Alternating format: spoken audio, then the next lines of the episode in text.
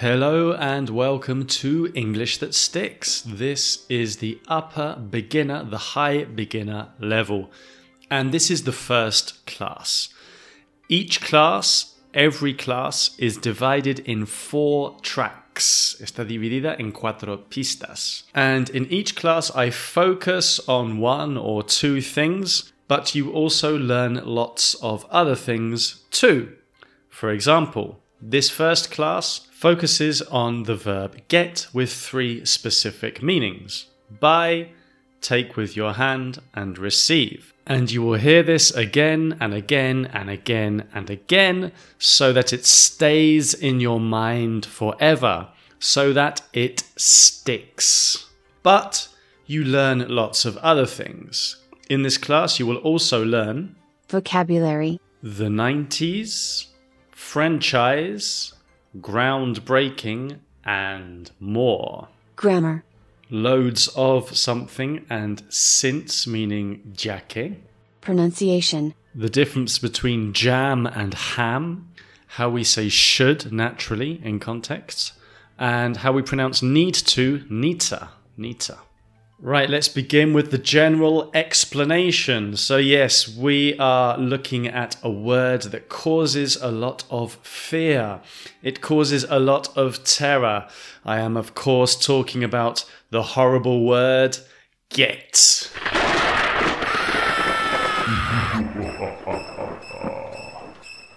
Yes, the terrible get, the horrendous get. It has many, many uses and it can be confusing. But here at English That Sticks, we will look at specific uses and work on them a lot.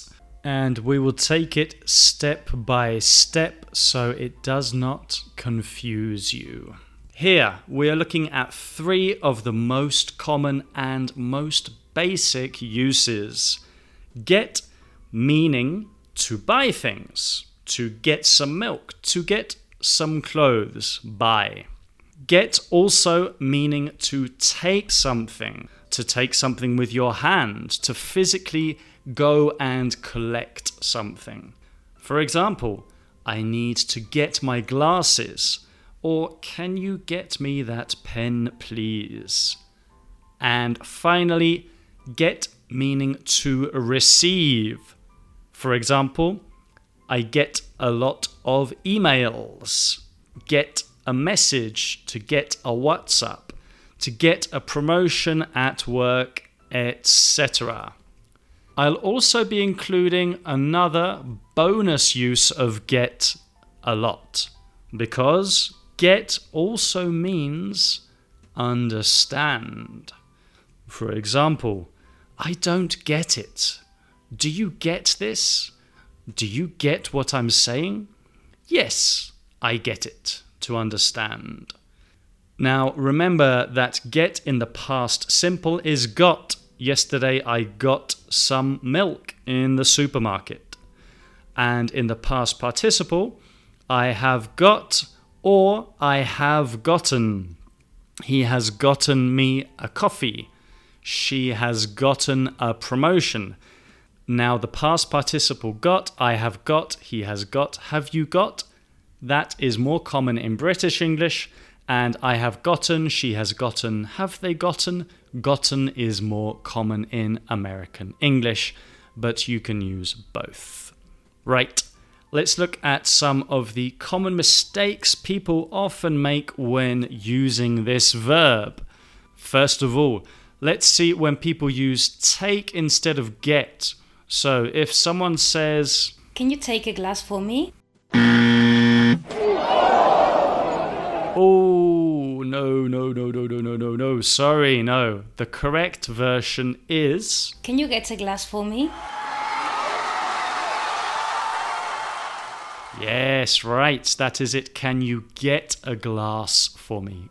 We would not say, Can you take a glass for me? It sounds strange. Next, in the past, a common mistake is to hear something like this. I got a t-shirt yesterday. Oh, ouch. No, sorry. Let's hear that the correct way. I got a t-shirt yesterday. Yes, indeed. I got a t shirt yesterday. I got a t shirt yesterday. Now it's time for an interactive part of the lesson. We are going to do the sentence builder. I am going to give you sentences and you are going to repeat after me. I will begin with a short sentence and I will gradually, bit by bit, add new things so the sentence will get longer and longer. Are you ready? This is the sentence builder.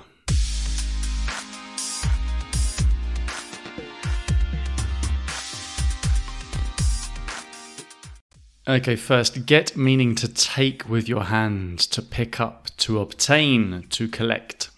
Repeat each sentence after me. Get a beer. Can you get a beer? Can you get a beer for me? Can you get a cold beer for me? Can you get a cold beer from the fridge for me?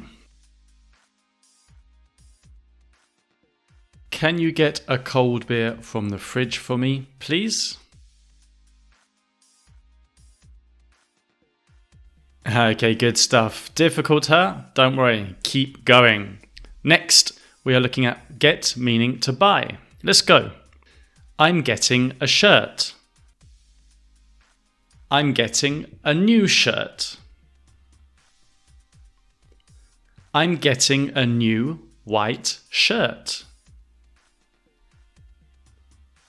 I'm getting a new white shirt online. I'm getting a new white shirt online tomorrow. Okay, good. And finally, get meaning to receive. The last one, let's do this. I got emails. I got a lot of emails. I got a lot of angry emails. Last week, I got a lot of angry emails. Last week, I got a lot of angry emails from clients. Excellent, excellent, good stuff. Right, we are now going to look at many examples involving get with these different uses. We will leave a short gap after the sentences so that you can repeat. If you need to pause, then no problem. You do not have to repeat, but I highly recommend that you do. Are you ready? Let's check out some examples. Some examples. Okay, first of all, get meaning to buy, to buy something with money in a shop, online, etc. Let's go. He always gets his bread at the supermarket. Where do you get your t shirts? They're always really cool. I got this t shirt in Chicago. I'm going to get the tickets tonight.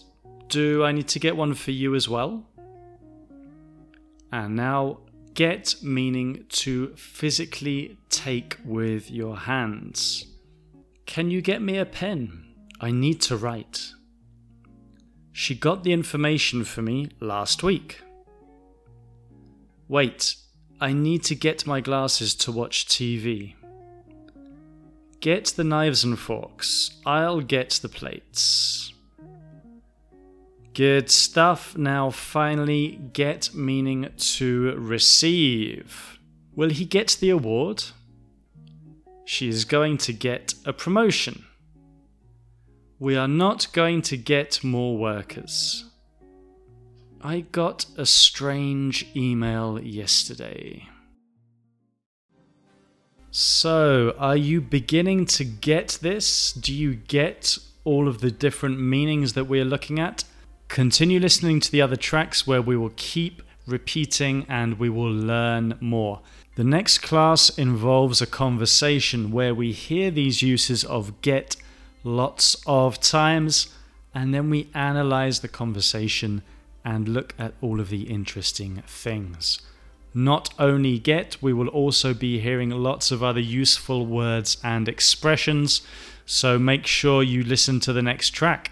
And if you want to get some translations, some transcriptions, and other materials, go to the website. The link is in the description. Or I can tell you here, keyteenglish.com.